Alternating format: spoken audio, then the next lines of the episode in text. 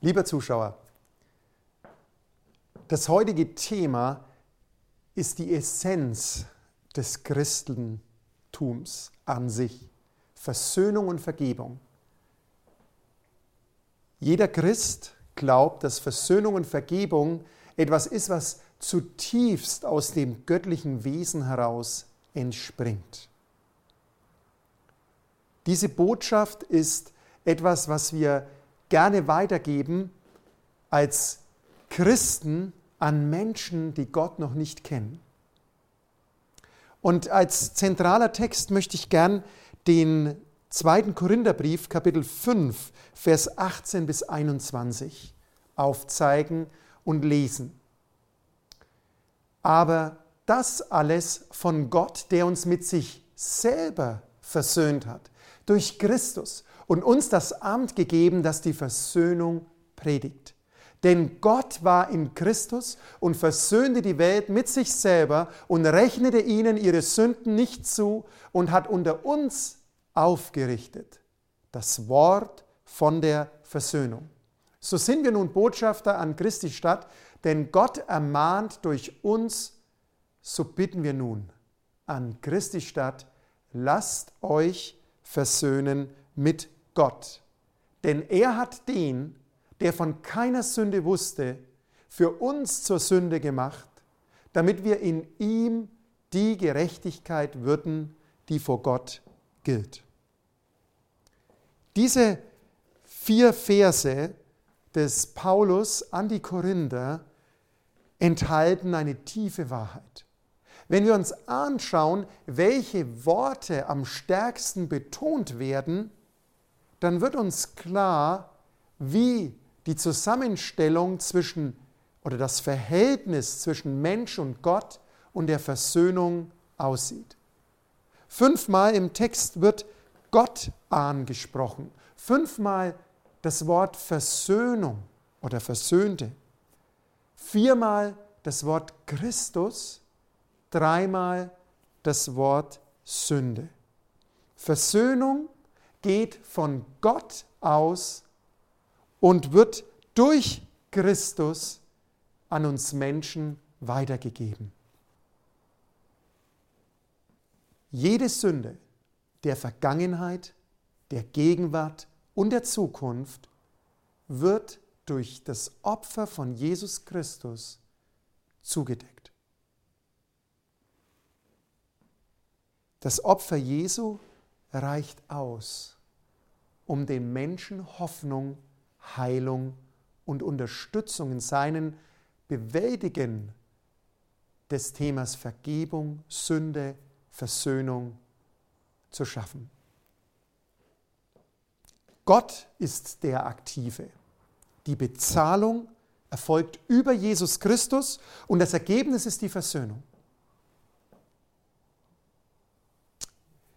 Jetzt könnten wir natürlich Amen sagen und alles wäre gut, denn es ist ja die Essenz des christlichen Glaubens. Doch ein Satz in diesem Vers deutet nämlich auf ein Mehr hin. Und zwar dieser Satz, wir sind Botschafter der Versöhnung. Wir geben an Christi statt Versöhnung an unsere Mitmenschen weiter. Die Definition von Versöhnung können wir uns gern mal hier anschauen. Ich habe es auf der Folie eingeblendet.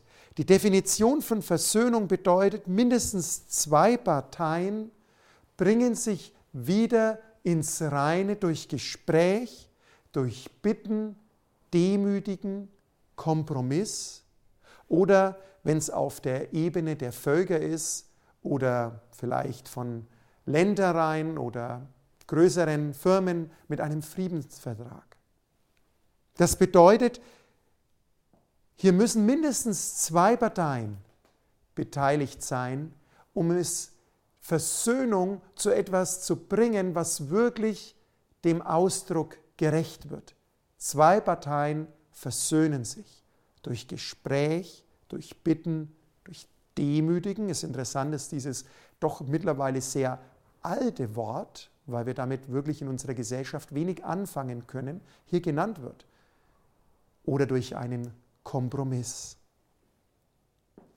Wenn Christus das Mittel der Reinigung von Schuld ist und damit die Versöhnung zwischen den Menschen und Gott herbeiführen konnte, dann wandert diese Definition von Versöhnung auf uns Menschen über, sobald wir Versöhnung zwischen uns benötigen.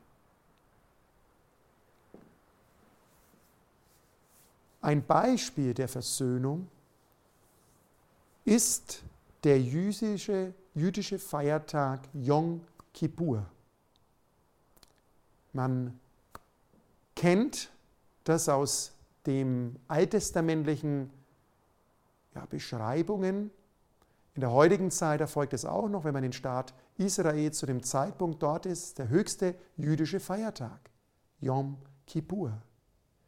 Wenn wir aus dem Dalmut zitieren, und ich habe das hier eingeblendet, da heißt der Versöhnungstag befreit von Sünden gegen Gott, jedoch von Sünden gegen den Nächsten erst, nachdem die geschädigte Person um Verzeihung gebeten worden ist.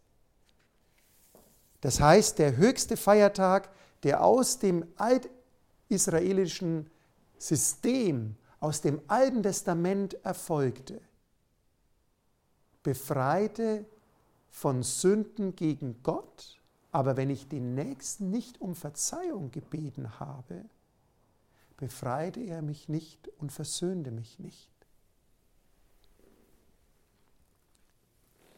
Wenn das bereits zu dem Zeitpunkt der alttestamentlichen israelitischen Volkes eine wichtige Rolle gespielt hat, wie viel mehr ist es für uns heute wichtig, die wir glauben, dass wir in der Zeit des globalen Versöhnungstages leben seit 1844.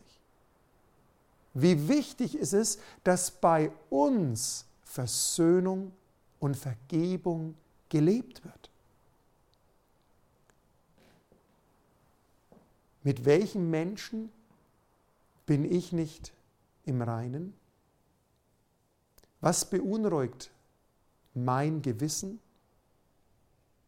Oder schiebe ich die Gedanken zur Seite und sage mir, naja, ist alles nicht so dramatisch? Jesus hat in dem Text in Matthäus 5, Vers 23 und 24 gesagt, darum, wenn du deine Gabe auf dem Altar opferst und dort kommt dir in den Sinn, dass dein Bruder etwas gegen dich hat, so lass dort vor dem Altar deine Gabe und geh zuerst hin und versöhn dich mit deinem Bruder. Und dann komm und opfere deine Gabe. Das heißt, hier wird nicht von der Schuldfrage gesprochen. Hier geht es nicht um die Schuld, sondern hier geht es darum, dass ich bereit bin, mit meinem Nächsten Versöhnung zu praktizieren. Wir Menschen gehen immer davon aus, dass zuerst der Schuldige zum anderen oder zu mir kommen muss, wenn ich mich als der Unschuldige fühle. Und wir kommen aus dieser Situation, wo wir aus dem Garten Eden diese schreckliche Geschichte kennen, wo Adam und Eva gesündigt haben, das allererste Mal, und als Folge davon die Schuldverschiebung begann. Der war schuld, die war schuld und zum Schluss war Gott schuld, weil er die Schlange gemacht hat. Unser Anspruch als Menschen ist häufig, ja du, du bist doch der Schuldige. Komm du zu mir und versöhn dich mit mir. Einer der schönsten Verse in der Bibel ist im ersten Johannesbrief, Kapitel 1, Vers 8 und 9. Dort heißt es, wenn wir sagen, dass wir keine Sünde haben, so verführen wir uns selbst und die Wahrheit ist nicht in uns. Wenn wir aber unsere Sünden bekennen, so ist er treu und gerecht, dass er uns die Sünden vergibt und uns reinigt von aller Ungerechtigkeit.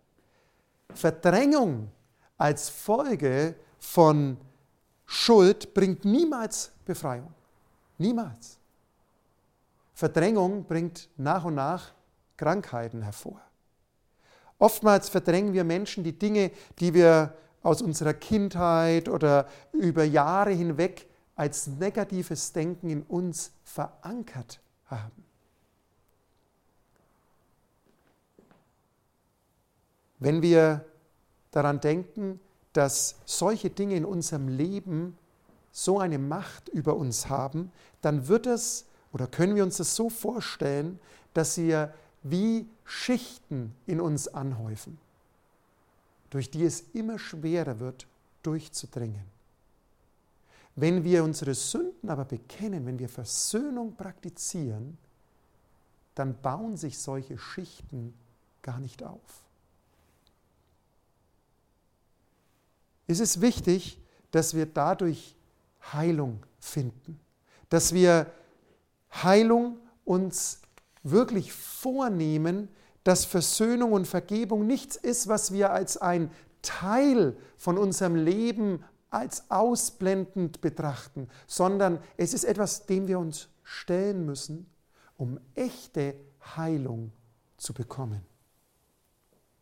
Es erfordert ein Nachdenken, es erfordert ein Identifizieren, wo wurde ich verletzt, anschließend ein Vergeben der Personen, die davon betroffen sind und letztendlich mir selbst.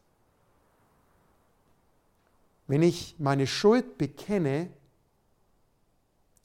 vor meinem Heiland, Jesus Christus, werde ich Vergebung erfahren. Aber ich muss daran denken, dass leider, wenn ich verletzt bin, ich auch Täter bin, nicht nur Opfer. Wenn mich jemand verletzt hat, ist die Wahrscheinlichkeit sehr hoch, dass ich auch andere verletze. Und deshalb ist es Entscheidende, dass ich Vergebung auch mit und bei diesen anderen Personen, die ich verletzt habe, praktiziere und Versöhnung in die Wege leite. Es ist ein Weg, der keine Option darstellt, sondern der eine Notwendigkeit ist, um ein wirklich geisterfülltes, christliches Leben zu führen. Gott möchte durch Versöhnung und Vergebung uns Heilung bringen, unsere Herzen neu zu ihm führen und zueinander. Jesus hat in Matthäus 6 in Vers 14 und 15 gesagt, denn wenn ihr den Menschen ihre Verfehlungen vergebt, so wird euch euer himmlischer Vater auch vergeben. Wenn ihr aber den Menschen nicht vergebt, so wird euch euer Vater eure Verfehlungen auch nicht vergeben. Ich stelle noch einige unbequeme Fragen. Verstecke ich mich manchmal vor meinem Gewissen, indem ich es beruhige, dass ich ja alle Gebote halte? Dass ich in die Kirche gehe, dass ich spende. Die Dinge sind absolut wichtig und die haben ihre Berechtigung. Sie sind aber kein Ersatz für das Thema Versöhnung. Wenn Versöhnung in meinem Leben nicht erfolgt, sind diese Dinge nichts wert. Der Text, den wir vorhin im Korintherbrief gelesen haben, zeigt sehr deutlich, wer die Versöhnung gebracht hat. Vergebung wird mir zuteil, wenn ich dem vergebe, der an mir schuldig wurde. Habe ich das getan? Habe ich mein Leben durchforstet, wo zum Beispiel Zorn auf Menschen vorhanden ist, wenn deren Name genannt wird? Oder habe ich ein ungutes Gefühl, bei Menschen, die mir über den Weg laufen und ich mir denke, Mensch, die, mit denen komme ich nicht zurecht. Leg dir diese negativen Gefühle Gott vor? Sind das Dinge, die wir in unserer persönlichen Andacht, in der Zeit, wo wir mit Jesus Gemeinschaft pflegen, ihm vorlegen? Reflektieren wir diese Gefühle und zeigen sie ihm und bitten ihn um Heilung? Und manchmal wissen wir ja gar nicht, woher solche Gefühle kommen, dass er uns zeigt, woher diese Gefühle sind, damit wir der Ursache auf den Grund gehen. Gehen wir auf denjenigen zu, mit dem wir im Moment nicht im Frieden leben. Es gibt natürlich immer gute Gründe gegen diesen Schritt und ich will nicht ausschließen, dass es manchmal ein Weg ist, der eine Zeit lang braucht, bis man zu diesem Punkt kommt, ja, ich gehe diesen Weg und bitte um Versöhnung. Vielleicht muss ich manchmal auch erst Barrieren aus dem Weg räumen, dass Dinge erstmal in meinem Leben beseitigt werden müssen, bevor ich auf den nächsten zugehe. Das ist richtig. Doch selbst wenn ich auf den anderen zugehe, wenn ich den Weg gehe, kann mir manche Enttäuschung nicht erspart bleiben, denn Versöhnung kann ich anbieten, aber die muss auch angenommen werden durch das Gegenüber. Damit dieser Weg im Gebet intensiv begleitet wird, ist es wichtig, in der persönlichen Zeit mit Jesus über diese Themen zu sprechen, sich Zeit zu nehmen. Ich für mich versuche das immer am Morgen in meiner persönlichen Andacht, wo ich mich Gott gegenüber öffne und ihn bitte, dass er mir zeigt, wo in meinem Leben Dinge sind, die nicht nach seinem Willen sind, wo ich vielleicht Menschen verletzt habe und wo ich dann auch dem anderen gegenüber auftreten möchte und ihn um Vergebung bitten. Was ist eigentlich Vergebung? Wir hören diese Begrifflichkeiten Versöhnung und Vergebung. Versöhnung haben wir vorhin definiert, bedeutet, dass es zwei Menschen betrifft. Was ist Vergebung? Vergebung bedeutet, es bezeichnet das Annehmen von bekundeter Reue sowie das Vergeben einer fremden Schuld. Vergebung kann ich auch allein durchführen. Ich kann mir also selbst vergeben oder ich kann anderen vergeben, auch wenn der andere nicht aktiv wird. Das ist ganz wichtig. Denn dieser Aspekt der Vergebung ist gerade, wenn ich selbst in meinem Leben viele Dinge vollbracht habe, die nicht gut waren, sehr wichtig, dass Gottes Geist in mir Heilung schaffen kann, dass diese Vergebung mir selbst gegenüber praktiziert wird, aber auch gegenüber den Menschen, die mir vielleicht Negatives angetan haben und die nicht bereit sind, dass die Beziehung wieder in ihren früheren Status zurückgeht. Aus diesem Grund ist es so wichtig, dass wir lernen, Vergebung zu praktizieren, unabhängig davon, wie der andere darauf dann reagieren wird. In Kolosser 3, Vers 13 heißt es, ertragt einander oder ertrage einer den anderen und vergebt euch untereinander, wenn jemand Klage hat gegen den anderen, wie der Herr euch vergeben hat, so vergebt auch ihr. Was ist der biblische Weg zur Versöhnung und Vergebung mit Gott? Im Psalm 32, einen der Bußpsalme von David, heißt es, Psalm 32, Vers 5, Darum bekannte ich dir meine Sünde und meine Schuld verhehlte ich nicht. Ich sprach, ich will den Herrn meine Übertretungen bekennen. Da vergabst du mir die Schuld meiner Sünde. Versöhnung und Vergebung ist das stärkste Heilmittel, das stärkste Heilmittel, das es gibt. Und es ist verbunden mit dieser göttlichen Gnade. Nur der Glaube an die Gnade und die Annahme desselben bringt die Heilung. Heilung für meine Seele und für die Beziehungen mit meinem Nächsten. Hat mangelnde Unversöhnlichkeit oder mangelnde Vergebungsbereitschaft vielleicht noch andere Auswirkungen? Sind viele unserer Krankheiten, die wir in der heutigen Zeit haben, vielleicht die Folge von Unversöhnlichkeit, von Vergebung die nicht praktiziert ist? Da gibt es mittlerweile einige Studien darüber, die über die Folgen auf die körperliche Gesundheit von mangelnder Versöhnung und Vergebung Aufschluss zeigen. In den ersten vier Versen des Psalmes 32, die ich gerade gelesen habe, da heißt es, wohl dem, dem die Übertretungen vergeben sind, dem die Sünde bedeckt ist, wohl dem Menschen, dem der Herr die Schuld nicht zurechnet, in dessen Geist kein Trug ist. Denn als ich es wollte verschweigen, was passierte da? Verschmachteten meine Gebeine durch mein tägliches Klagen.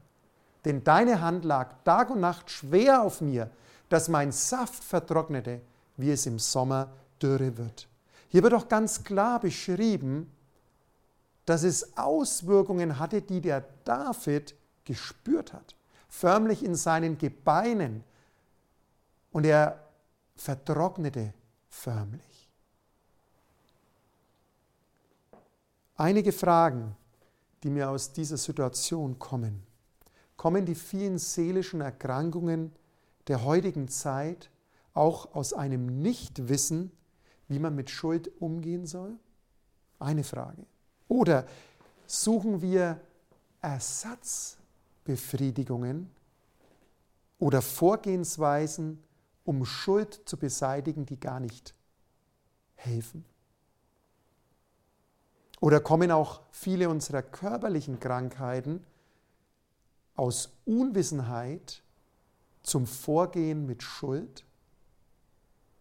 Ich habe ein Zitat gefunden aus der Schatzkammer der Zeugnisse Band 2, Seite 126, und da heißt es, neun Zehntel aller Krankheiten haben ihren Ursprung im Gemüt. Neun Zehntel bedeutet 90 Prozent, das ist ziemlich heftig. Vor allem nehmen die Gemütskrankheiten immer mehr überhand. Neun Zehntel all der Gebrechen, an denen die Menschen leiden, haben in ihnen ihren Grund. Vielleicht nagt irgendein geheimer Familienkummer am Herzen und schwächt die Lebenskräfte. Gewissensbisse über eine Sünde untergraben manchmal die Gesundheit und stören das seelische Gleichgewicht.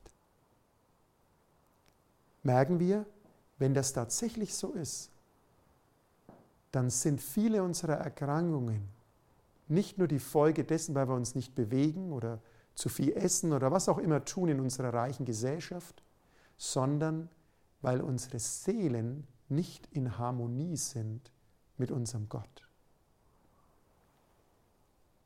In Jakobus 5, Vers 16 gibt es einen anderen Aspekt, der hier nochmal genannt wird.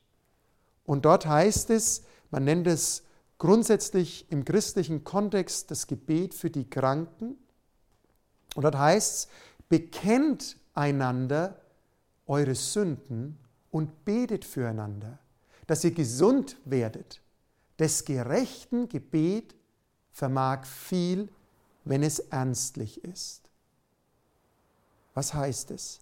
Warum bringt Jakobus hier die Bekennung oder das Bekenntnis von Sünde in Verbindung mit jemandem, der krank ist.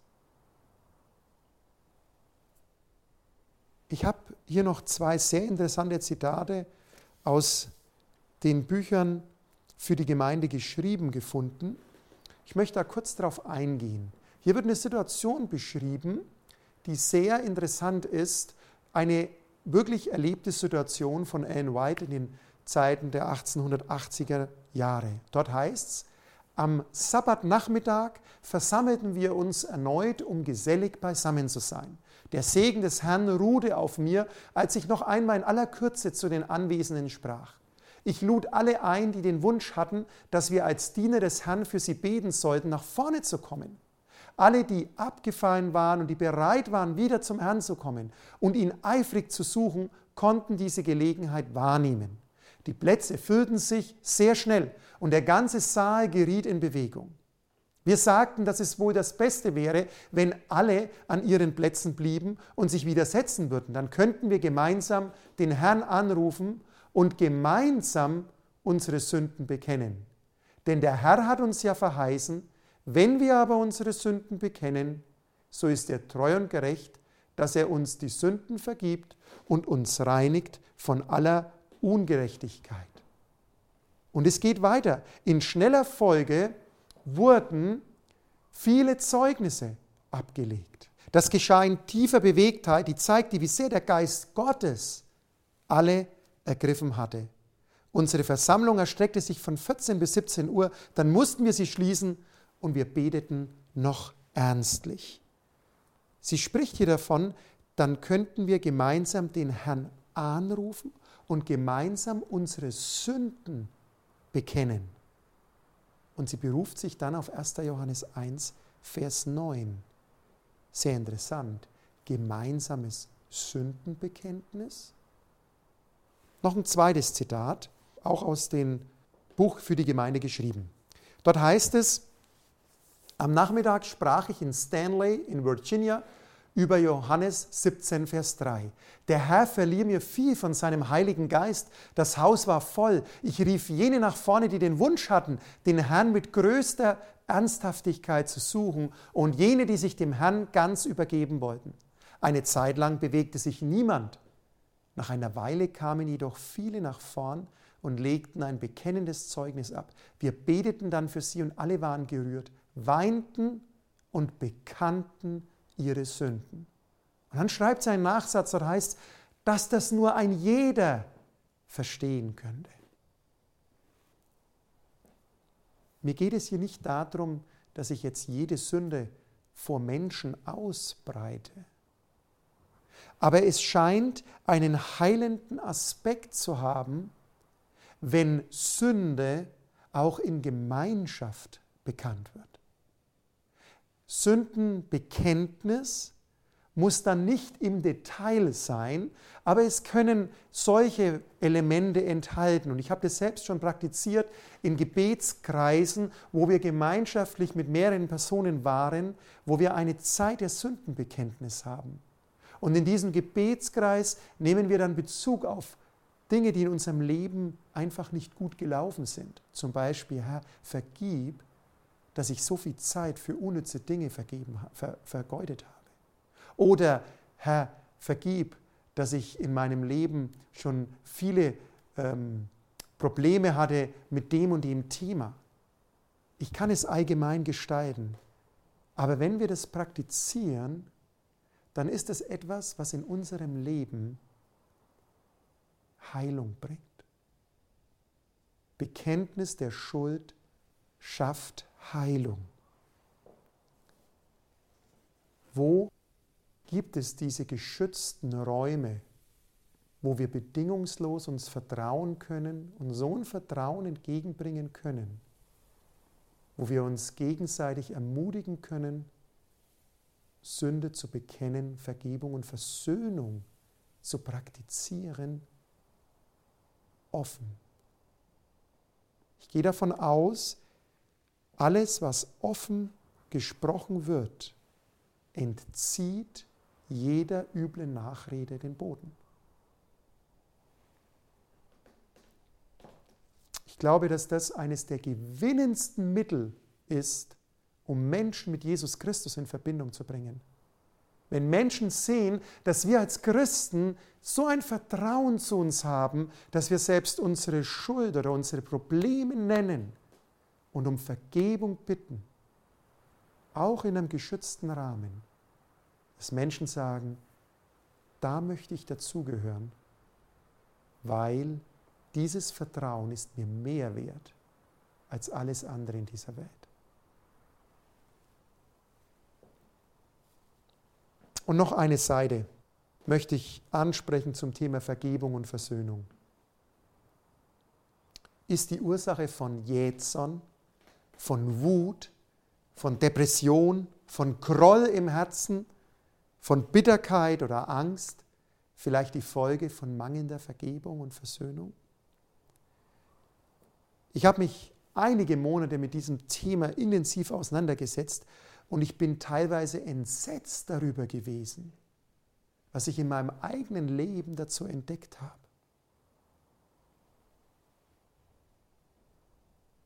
In vielen Fällen habe ich gemerkt, habe ich Dinge bewusst verdrängt.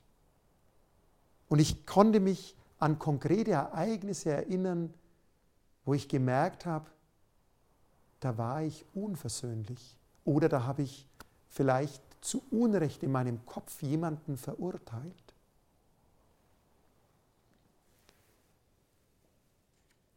In Sprüche 28, Vers 13 wird nochmal aufgezeigt, was mit Sünde passiert. Wer seine Sünden verheimlicht, dem wird es nicht gut gehen. Aber wenn er sie bekennt und davon lässt, wird er Barmherzigkeit finden.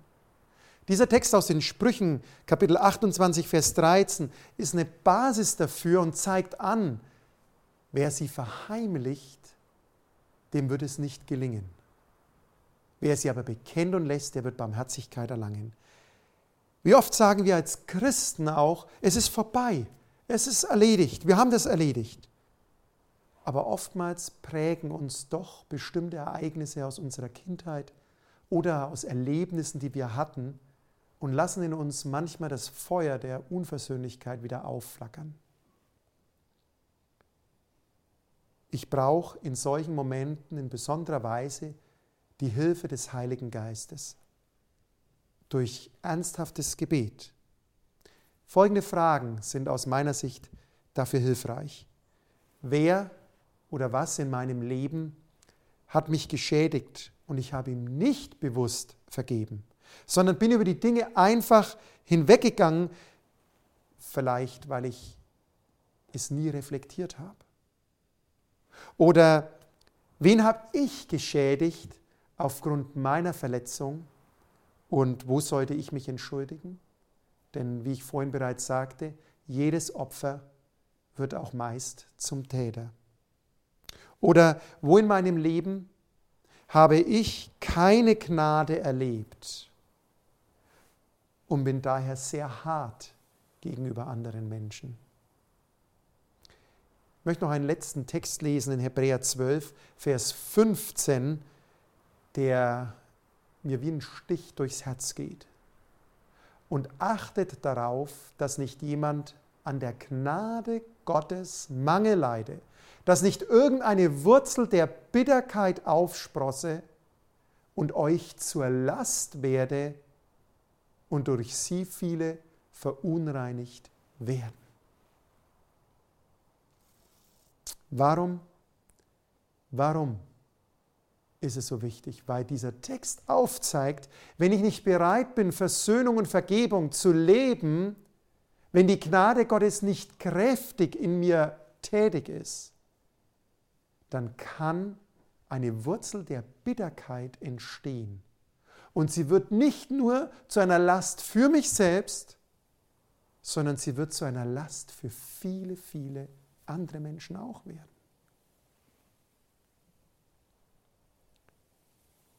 Wir benötigen für diesen Bereich vor allen Dingen Einsicht und Demut, dass wir bereit sind, diese Dinge in unserem Leben zuzulassen, sie Gott hinzulegen und ihn darum zu bitten, dass er unser Leben segnen möge, damit es zu einem Wohlgeruch wird für andere Menschen. Und dadurch, dass wir versöhnungsbereit sind, vergebungsbereit, legen wir den Grundstein. Die wichtigen Schritte, die wir gehen, sind vier Stück. Ich möchte es nochmal aufzeigen. Erstens, reflektieren.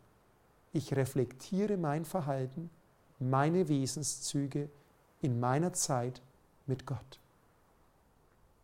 Zweitens, erkennen. Aus der Reflexion erkenne ich, welche Punkte in meinem Leben Probleme dargestellt haben oder wo Unversöhnlichkeit wirklich vorgekommen ist. Und dann bekenne ich bei Menschen und ich bekenne bei Gott. So ist Versöhnung und Vergebung möglich. Und zwar dauerhaft, dass Heilung passieren kann. Sowohl für mich, für meine Beziehungen und für mein Umfeld, wo ich wirke. Ich möchte mit einer Geschichte schließen, die mich sehr berührt hat. Vor gut 25 Jahren war ein großer Völkermord im Gange in Ruanda. Dort sind zwei verschiedene Volksethnien aufeinander losgegangen und haben sich nahezu, ich glaube, bis zu eine Million Menschen ausgerottet. Es war eine der schlimmsten Genozide in der letzten Jahrzehnten gewesen. Und dieses Land, dieses kleine Land Ruanda, hatte zu diesem Zeitpunkt durch äußere Einflüsse diese Situation bekommen. Und Emanuel, er war einer davon, der mit der Machete beauftragt wurde, durchs Land zu ziehen und von der gegnerischen Volksethnie Menschen zu töten. Und das tat er auch. Und zwar vollumfänglich. Mehrmals. Und er durchkämmte die Gelände, die er als Verantwortungsträger bekommen hatte und säuberte sie systematisch. Er kam an ein Flussufer und in der Nähe von diesem Flussufer merkte er, dass sich einige Leute vor ihm verstecken wollten, aber er ging ihnen alle hinterher. Und auf einmal traf er auf seine Klassenkameradin aus der Schule, die mit ihrer Tochter sich verzweifelt versuchte zu retten. Aber er kannte keine Gnade. Er tötete die Tochter und hackte seiner Schulkameradin den Arm ab. Er ließ sie liegen und ging weiter. Nach den circa vier Monaten andauernden Bürgerkrieg war alles zu Ende und eine neue Regierung kam, die anfing, neue Wege zu gehen, Versöhnung und Vergebung auch ein Stück weit zu fördern. Aber viele Menschen gingen auch einfach wieder zum Alltag über. Aber Emanuel hatte ein Gewissen, obwohl er sehr skrupellos war. Er hatte ein Gewissen und er stellte sich den Behörden und ging für sechs Jahre ins Gefängnis. Nach sechs Jahren wurde er entlassen und er suchte all diese Menschen auf, die in irgendeiner Form Überlebende waren und denen er ihre Familienmitglieder oder ihre Verwandten getötet hatte. Er erlebte Bekehrung und er fing an zu suchen und er bekannte seine Schuld bei den Menschen. Und nach einiger Zeit lebte er in der Nähe auf einem Campus und er begann auch dort nach Menschen zu suchen, die er eventuell geschädigt hatte. Und er traf auf seine ehemalige Klassenkameradin, von der er glaubte, dass sie eigentlich tot war. Und dies ging ihm sehr nahe und er ging am Anfang ihr aus dem Weg. Aber nach einiger Zeit konnte er nicht mehr und kniete vor ihr nieder und sagte ihr, kannst du mir vergeben? Und sie überlegte, weil sie wusste, ihre Tochter war tot. Sie schaute ihren Armstumpf an und fragte sich, er ist der Schuldige. Aber nach einiger Zeit rang sie sich dazu durch, diese Entschuldigung anzunehmen, dieses Versöhnungsangebot.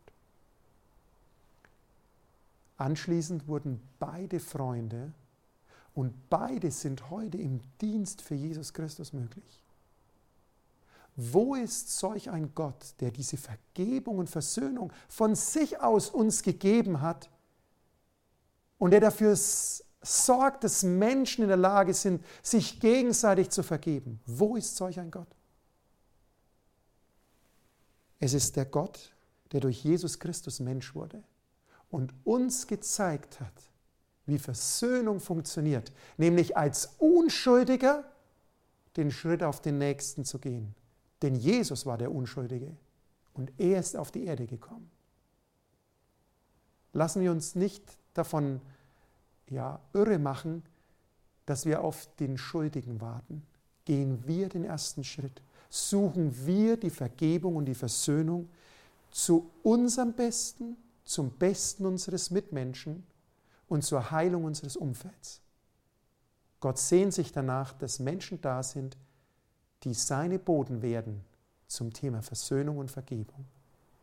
Ich möchte Sie herzlich dazu einladen, dass Sie in Ihrem Leben Gott suchen und ihn bitten, dass er Ihnen zeigt, wo in Ihrem Leben Versöhnung und Vergebung notwendig ist, damit Sie heilen können und Heilung bringen können. Ich möchte noch ein Gebet sprechen. Gütiger Vater im Himmel, du bist der versöhnende Gott. Durch Jesus Christus bist du als der Unschuldige auf diese Erde gekommen, um uns Schuldige zu retten. Mach uns bereit, dass wir diese Versöhnung weitergeben und wir diejenigen sind, die anderen Menschen, ob wir schuldig sind oder nicht, zum Heil und zur Versöhnung beitragen, damit dein Friede und deine Gnade größer werden auf dieser Welt. Hab Dank dafür. Amen.